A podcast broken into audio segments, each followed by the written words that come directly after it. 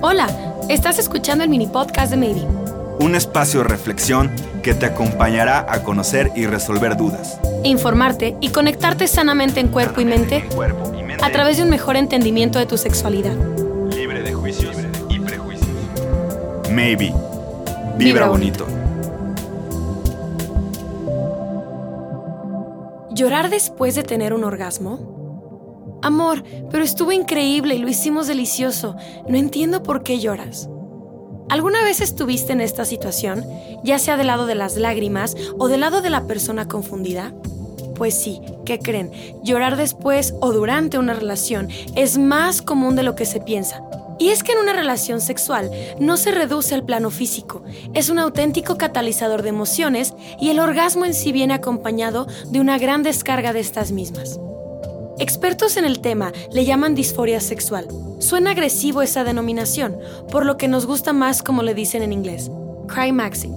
¿Y qué crees? Al menos una de cada dos personas lo experimentará una vez en su vida.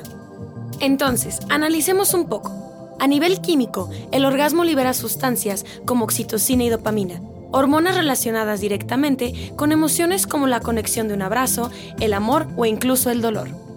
Al tener un orgasmo, esta explosión y cocktail mix de hormonas pueden convertirse en el pretexto perfecto para desahogarte y sacar todo lo que traes atorado. O también, simplemente por placer, un orgasmo hace que nuestro cuerpo y alma se revolucionen y pues sencillamente, como una especie de catarsis, las lágrimas se puedan escapar. Otra de las razones por las que las personas comentan que han experimentado un climaxing es sentir una intensa conexión con la pareja. Llora de placer, la posibilidad de sentir placer y conectar conmigo misma o con alguien más me conmueve y me puede llegar a emocionar en demasía.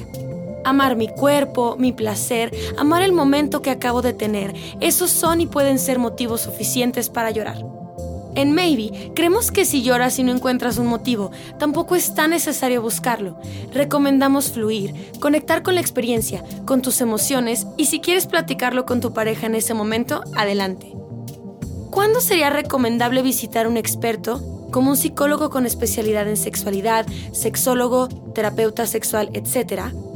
Cuando el llanto no te está permitiendo disfrutar de la sexualidad o si crees que el llanto puede estar relacionado con un sentimiento de culpa o tristeza a raíz de algún mito, creencia sobre la sexualidad o algún trauma. Así que ahora ya lo sabes. Para que no te sientas como un bicho raro cuando te pase, es mucho más normal de lo que piensas y lo mejor es soltar, dejarte ir y llorar de placer.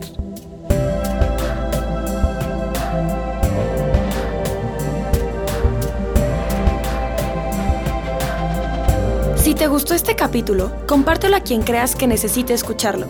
Te invitamos a que te suscribas y nos sigas en todas nuestras redes sociales. Para más información y mucha diversión, visita www.maybe.mx. Vibra bonito.